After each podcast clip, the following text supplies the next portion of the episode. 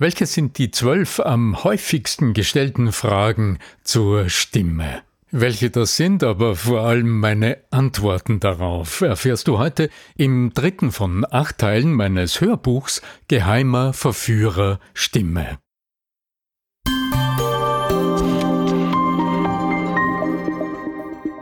Kapitel 3 Die zwölf häufigsten Fragen zur Stimme. Geht es Ihnen auch so? Seit ihrer Schulzeit haben sie Wissen angehäuft, sind Experte in so manchen Bereichen, gehen neugierig durchs Leben, bilden sich fort, sehen fern, lesen Zeitungen und Bücher. Aber wenn sie jemand fragt, weshalb die eigene Stimme vom Tonband so merkwürdig klingt, finden sie keine Antwort.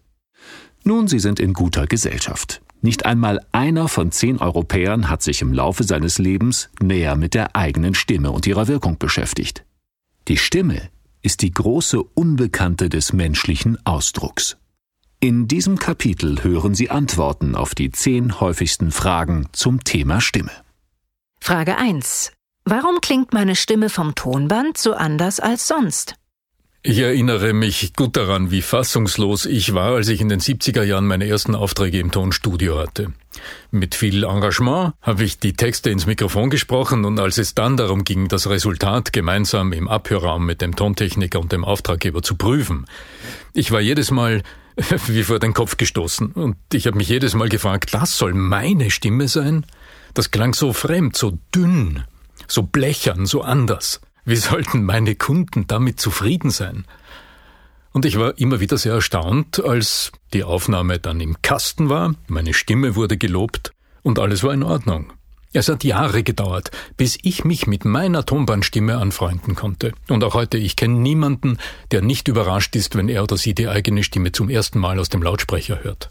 Verantwortlich für diesen ungewöhnlichen Effekt ist eine Eigenheit des menschlichen Gehörs.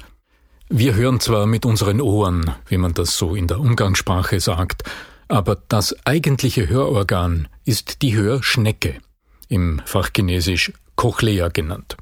Diese Hörschnecke sitzt tief versteckt in diesem Knochenhöcker, den Sie ganz leicht hinter Ihren Ohren ertasten können. Der Schall gelangt von zwei Seiten dorthin. Lieferant Nummer eins ist Ihr Trommelfell. Wenn Sie sprechen, tönt Ihre Stimme aus Mund und Nase und gelangt kurz darauf ans Trommelfell. Die Schwingungsübertragung erfolgt über die Luft. Darum wird diese Leitung auch Luftleitung genannt. Die zweite Leitung, durch die Sie Ihre Stimme hören, ist die Knochenleitung. Vielleicht haben Sie schon einmal dieses Vibrieren gespürt, das sich in Ihrem Körper ausbreitet, wenn Sie sprechen. Je nach Lautstärke und je nach Tonlage werden Sie es einmal stärker im Kopf und ein anderes Mal stärker in der Brust oder im Rücken oder sogar im Bauch spüren. Genau diese Schwingungen sind es, die sich über ihre Wirbelsäule und die Schädelknochen von innen direkt körperlich auf die Hörschnecke übertragen. Wenn ich spreche, höre ich mich also immer über beide Hörwege. Gibt es eine Möglichkeit, die Anteile separat zu erleben? Wenn Sie Lust haben, probieren Sie es doch gleich aus. Den Anteil der Schallübertragung über die Knochenleitung erfahren Sie, wenn Sie ein paar Worte laut vor sich hersagen und sich dabei fest die Ohren zuhalten. Und wie hört sich das an? Eher dumpf und dunkel, vielleicht wie unter Wasser? Den separaten Klang ihrer Stimme über die Luftleitung erfahren Sie ganz einfach, wenn Sie Ihre eigene Stimme vom Tonband hören. Dort hören Sie nämlich nur, was aus Ihrem Mund tönt, und ungefähr so klingt Ihre Stimme für Ihre Gesprächspartner. Der Klanganteil der Knochenleitung bleibt aber ausschließlich Ihnen vorbehalten. Nur Sie hören Ihre Stimme quasi doppelt. So fremd die Stimme vom Tonband auch klingen mag, andere Menschen haben sie noch nie anders gehört und ihnen dennoch die eine oder andere positive Rückmeldung gegeben.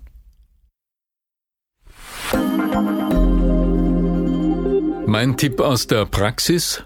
Trainieren Sie Ihr Gehör. Gehen Sie einmal täglich auf Stimmenfang.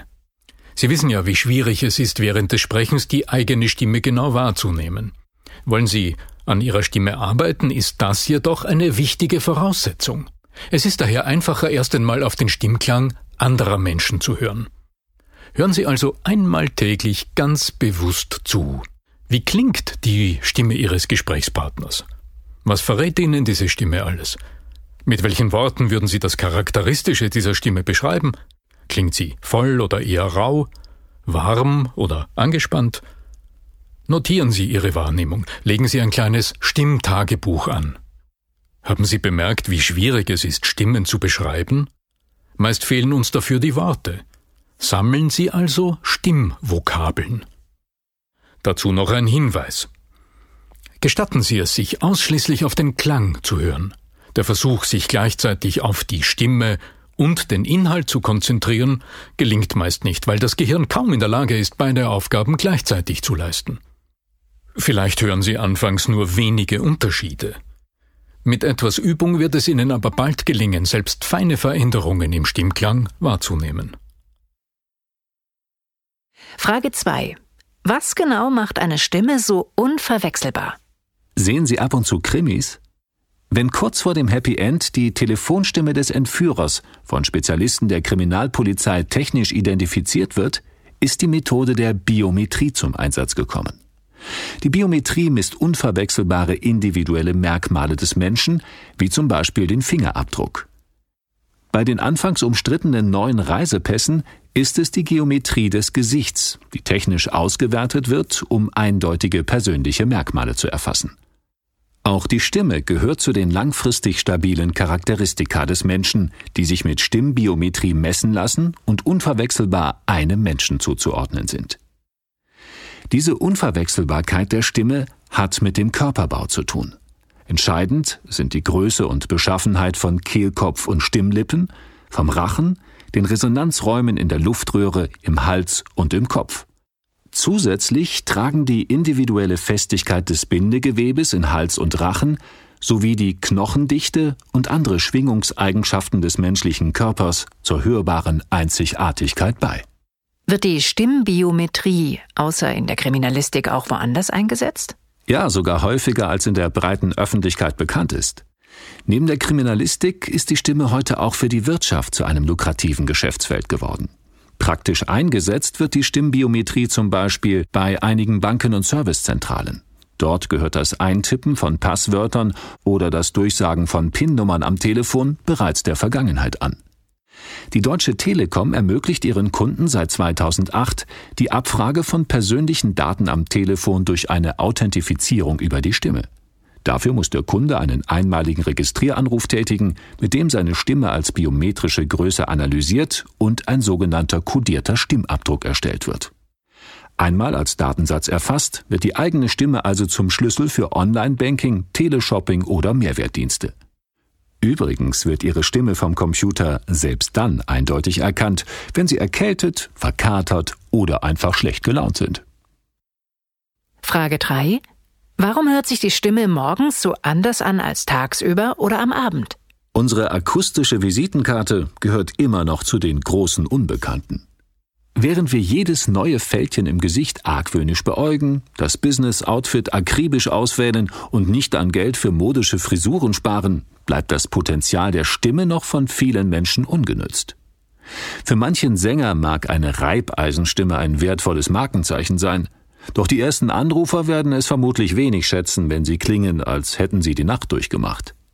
Auch auf das suffisante Lächeln der Kollegen und den Kommentar Na, gerade erst aus dem Bett gefallen, können sie sicher gerne verzichten. Was passiert also über Nacht, so dass sich die Stimme der meisten Menschen morgens tiefer, brummiger, manchmal auch etwas rau anhört? Verantwortlich dafür ist eine besondere Eigenschaft der Muskeln. Und die Stimmlippen sind ja bekanntlich ein Muskelpaar. Wussten Sie, wie sich Muskeln verhalten, die für längere Zeit nicht genutzt werden? Werden sie länger und schlaff oder spannen und verkürzen sie sich? Sie spannen sich und werden dadurch kürzer und dicker. Für die Stimmlippen bedeutet das, dass sie beim Sprechen dadurch langsamer schwingen und ihre Stimme entsprechend tiefer, vielleicht auch etwas ungelenk klingt. Zusätzlich sammeln sich während der Nacht Stoffwechselprodukte auf der Schleimhaut an, die ihre Stimmorgane umhüllen. Der Schleim wird dadurch zäher und dicker, auch das verändert die Schwingungseigenschaften Ihrer Stimme. Wie helfen Sie Ihrer Stimme, morgens fit zu werden? Schenken Sie ihr ein paar Minuten Aufmerksamkeit, so wie Sie auch den Blick in den Spiegel ernst nehmen. Einige Aufwärm- und Aktivierungsübungen zeigen bereits große Wirkung und sorgen sogar insgesamt für mehr Wachheit. Auf kurzweilige Übungen wie das Stimmjogging gehen wir später noch ein. Frage 4. Kann man sich eine ordentliche Stimme antrainieren? Grundsätzlich gilt, jeder kann seine Stimme ebenso weiterentwickeln wie seine Computerkenntnisse oder sein Auftreten. Die einzigen Voraussetzungen dafür sind der Wunsch und die fachkundige Anleitung, wie sie etwa von den Expertinnen und Experten aus dem europäischen Netzwerk www.stimme.at angeboten werden. Was ist nun eine ordentliche Stimme? Daran werden in verschiedenen Kulturen ganz unterschiedliche Erwartungen geknüpft. Die soziale Wirkung des Stimmklangs hingegen scheint weltweit gleich zu sein. Allzu hohe, schrille, gespannte oder dünne Stimmen werden als eher unangenehm empfunden. Volle, runde und wohlklingende Stimmen wirken vertrauenerweckend. Und genau hier setzt das Stimmtraining an. Ist es den Betroffenen überhaupt bewusst, wenn ihre Stimme nicht gut klingt? Ja und nein. Einige Menschen erhalten tatsächlich kritische Rückmeldungen zu ihrer Stimme. Andere stellen selbst einen Mangel in bestimmten Situationen fest. Oft leiden Menschen darunter, dass sie in größeren Runden schlecht verstanden werden. Es kann frustrierend sein, trotz mehrmaliger Anläufe in einem Meeting nicht zu Wort zu kommen. Frauen berichten oft, dass sie belächelt werden, wenn die Stimme im Konflikt nach oben kippt und schrill wird. Meistens suchen die Betroffenen die Ursache jedoch bei den unaufmerksamen Zuhörern, den aggressiven Gesprächspartnern oder der schlechten Raumakustik. Wenn die Zuhörer während einer Präsentation auf die Uhr schielen und unruhig werden, wird schnell der komplexe Inhalt zum Sündenbock gemacht oder auch die unpassende Tageszeit. Nur selten ist den Rednern bewusst, in welchem Ausmaß die eigene Stimme das Geschehen beeinflusst. Oft ist jedoch nicht die Stimme an sich schlecht, sondern nur ihr Gebrauch ineffektiv. Daher wirken selbst kurze, gezielte Trainingsimpulse sehr gut. Hier wird genau das geschult, was unbewusst im Alltag den Ton angibt. Die stimmwirksame Körpersprache, die entscheidende innere Einstellung vor dem ersten Wort, der Umgang mit Gefühlen, die Stimmfitness und auch die Wortwahl. Letztlich drückt aber doch die Stimme meinen Charakter und meine Persönlichkeit aus. Beides kann und will ich ja gar nicht ändern. Was also bringt die Beschäftigung mit der eigenen Stimme überhaupt? Haben Sie schon einmal gesehen, wie Rohdiamanten aussehen, wenn sie aus großer Tiefe geholt werden? Es sind unscheinbare Steinchen, die an Glasstücke am Meeresstrand erinnern, die von den Wellen und vom Wetter matt geworden sind. Der innere Wert der Steine ist bereits da, aber erst der professionelle Schliff macht ihren Wert auch nach außen sichtbar. Die bewusste Beschäftigung mit der Stimme ist wie das Schleifen eines Rohdiamanten. Das Potenzial ist schon vorhanden, doch erst mit dem entsprechenden Wissen und dem gezielten Training kann es sich voll entfalten. In einem Gespräch bringen beide Gesprächspartner ihr Wissen und ihre Fähigkeiten mit. Im Moment des Sprechens entscheidet sich dann, ob all diese inneren Werte auch zum Ausdruck kommen. Wie bei einer CD ist der wunderbare Klang des inneren Orchesters zwar aufgenommen und gespeichert, wenn Sie aber einen grummelnden Mini-Lautsprecher zum Abspielen nutzen, werden Sie mit diesem Klang nicht beeindrucken können. Kurz gesagt, die Beschäftigung mit der Stimme kann dazu beitragen, dass Ihre inneren Werte und Ihre Persönlichkeit noch besser zum Ausdruck kommen. Frage 5. Wie kann ich feststellen, dass etwas an meiner gewohnten Stimmnutzung verbesserungswürdig ist? Diese Frage können Sie am besten selbst beantworten. Was sagt Ihre persönliche Bestandsaufnahme? Neben der Selbstwahrnehmung dient auch das Feedback, das Sie von anderen erhalten, als Anhaltspunkt. In welchen Momenten wird Ihnen Ihre eigene Stimme bewusst? Gibt es Erfahrungen, die Sie besonders motivieren, über Ihre Stimme nachzudenken?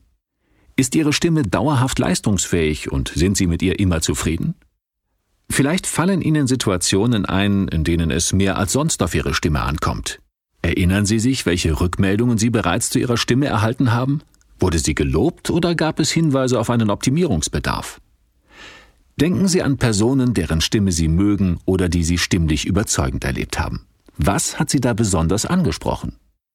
Gibt es Merkmale oder Situationen, die Ihnen die stimmlichen Qualitäten besonders bewusst gemacht haben? Ein Tipp aus der Praxis. Legen Sie Ihr persönliches kleines Stimmtagebuch an. Das kann eine spezielle Seite in Ihrem Terminkalender sein oder wenn Sie Software wie Outlook nutzen, legen Sie doch einfach eine neue Aufgabe an. Machen Sie sich zum Beispiel Notizen über Momente in Ihrem Alltag, die Ihre Stimme ganz besonders herausgefordert haben. Und darüber, was Ihnen dabei an Ihrer Stimme speziell auffällt. Fragen Sie sich, was Ihre Stimme in solchen Momenten besser können sollte.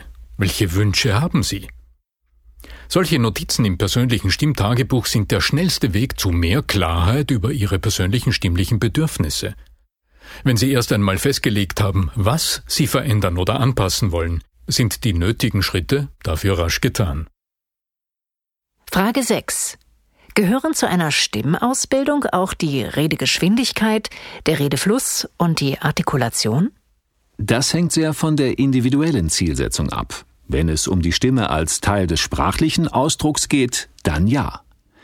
Im praktischen Leben sind Stimmklang, Sprechweise und Sprache untrennbar miteinander verwoben. Je konkreter und präziser das Feedback ist, das Sie dazu erhalten, desto rascher ist der Fortschritt. Ein Selbststudium stößt schnell an seine Grenzen. Die kompetente Begleitung durch professionelle Trainerinnen und Trainer gewährleistet ihren Erfolg. Je nach Aufgabenstellung werden die bekannten Übungen mit Zungenbrechern und dem Korken im Mund heute durch moderne Ansätze aus Psycholinguistik und Wahrnehmungsforschung ergänzt. Auch der Computer kann zum Einsatz kommen, zum Beispiel für die Visualisierung der Stimme. Das Entwickeln der eigenen Stimme bereichert, erfüllt und macht Spaß. Sich selbst in ungewohnten Tönen klingen zu hören, alte Grenzen zu überwinden und neue Klänge ins Leben zu bringen, stärkt ungemein.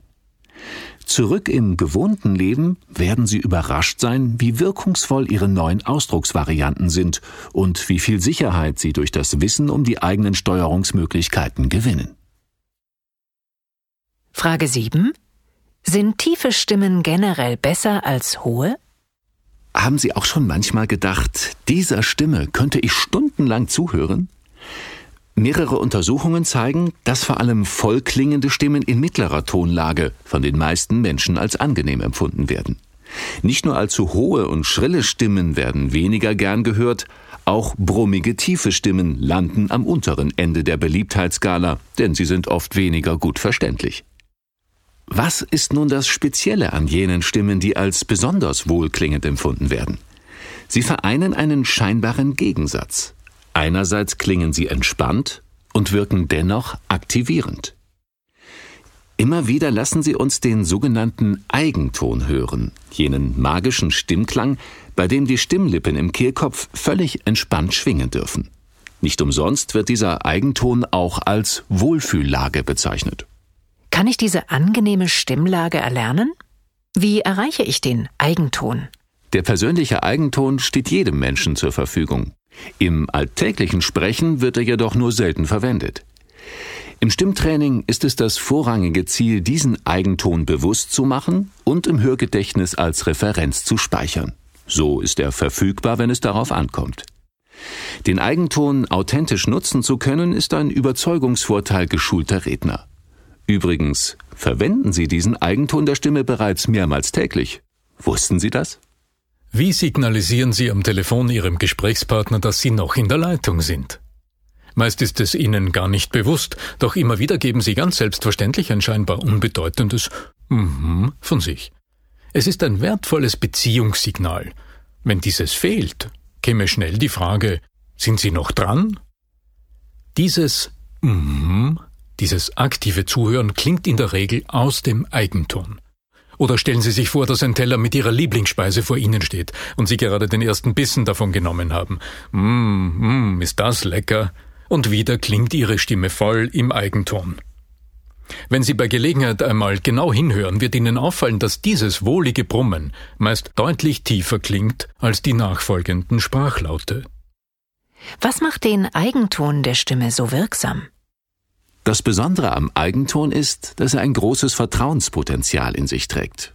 Vermutlich hängt das damit zusammen, dass er unbewusst an früheste Hörerlebnisse erinnert.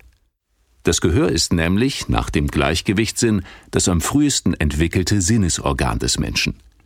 Bereits ab der 20. Lebenswoche nimmt das heranwachsende Kind eine vielfältige Lautumgebung wahr. Das Blubbern und Glucksen der Verdauung, das laute Strömen des Blutkreislaufs, die Stimme der Mutter und manche Außengeräusche. Das Besondere aber ist die spezielle Akustik. denn das Kind schwimmt ja in der Fruchtblase und das Fruchtwasser filtert alle Klänge und Geräusche. Vergleichbares können Sie erfahren, wenn Sie beide Ohren unter Wasser tauchen. Erinnern Sie sich an diesen speziellen Klang? Eine andere Möglichkeit der Annäherung an diese Klangwelt ist, sich beide Ohren zuzuhalten und ein paar Worte zu sprechen. Sollte ich also am besten nur noch aus dem Eigenton heraus sprechen? Nein, es geht nicht darum, permanent im Eigenton zu sprechen. Das würde Ihre Zuhörer ermüden und zu Langeweile führen, weil Ihre Stimme dann monoton klingt. Für Lebendigkeit in der Stimme brauchen Sie die Modulation. Zum vollen, gelösten, klaren und eher warmen Klang kommt also noch ein angenehmes, natürliches Auf und Ab des Tonfalls. Die Kunst besteht darin, mit der Stimme nicht abzuheben und während des Sprechens immer wieder zum vertrauensvollen Eigenton zurückzukehren. Die meisten Menschen haben allerdings im Laufe ihres Lebens verlernt, dieses magische Stimmpotenzial beim Sprechen zu nutzen. So bedarf es einiger Übung, um dieses wundervolle Geschenk der Natur wieder auszuschöpfen.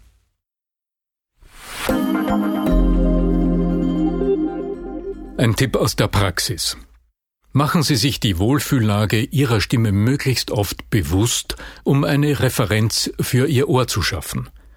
Brummen Sie also bei jeder Möglichkeit ein kurzes, wohliges mm, mm. Ob beim Essen, beim Telefonieren oder im Zwiegespräch.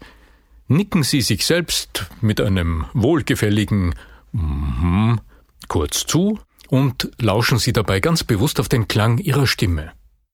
Beobachten Sie auch, wie sich die Tonhöhe verändert, wenn Sie von diesem Wohlklang aus anfangen zu sprechen. Sie können das ganz gezielt ausprobieren, indem Sie zuerst mhm, mhm von sich geben und dann einen Satz beginnen. Können Sie an die angenehme Wohlfühllage anknüpfen? Du hörtest den dritten Teil des Hörbuchs Geheimer Verführer Stimme 77 Antworten zur unbewussten Macht in der Kommunikation mit den Stimmen von Solveig Gierschke, Bernd Linnemann und des Autors Arno Fischbacher. Buch und Hörbuch erhältst du im ausgewählten Buchhandel und auf Amazon. Du willst dich mit mir über deinen nächsten Vortrag oder deinen nächsten Auftritt austauschen, dann geh auf arno-fischbacher.com slash espresso und äh, vereinbare ein Gespräch mit uns. Dann bis bald Dein Arno Fischbacher.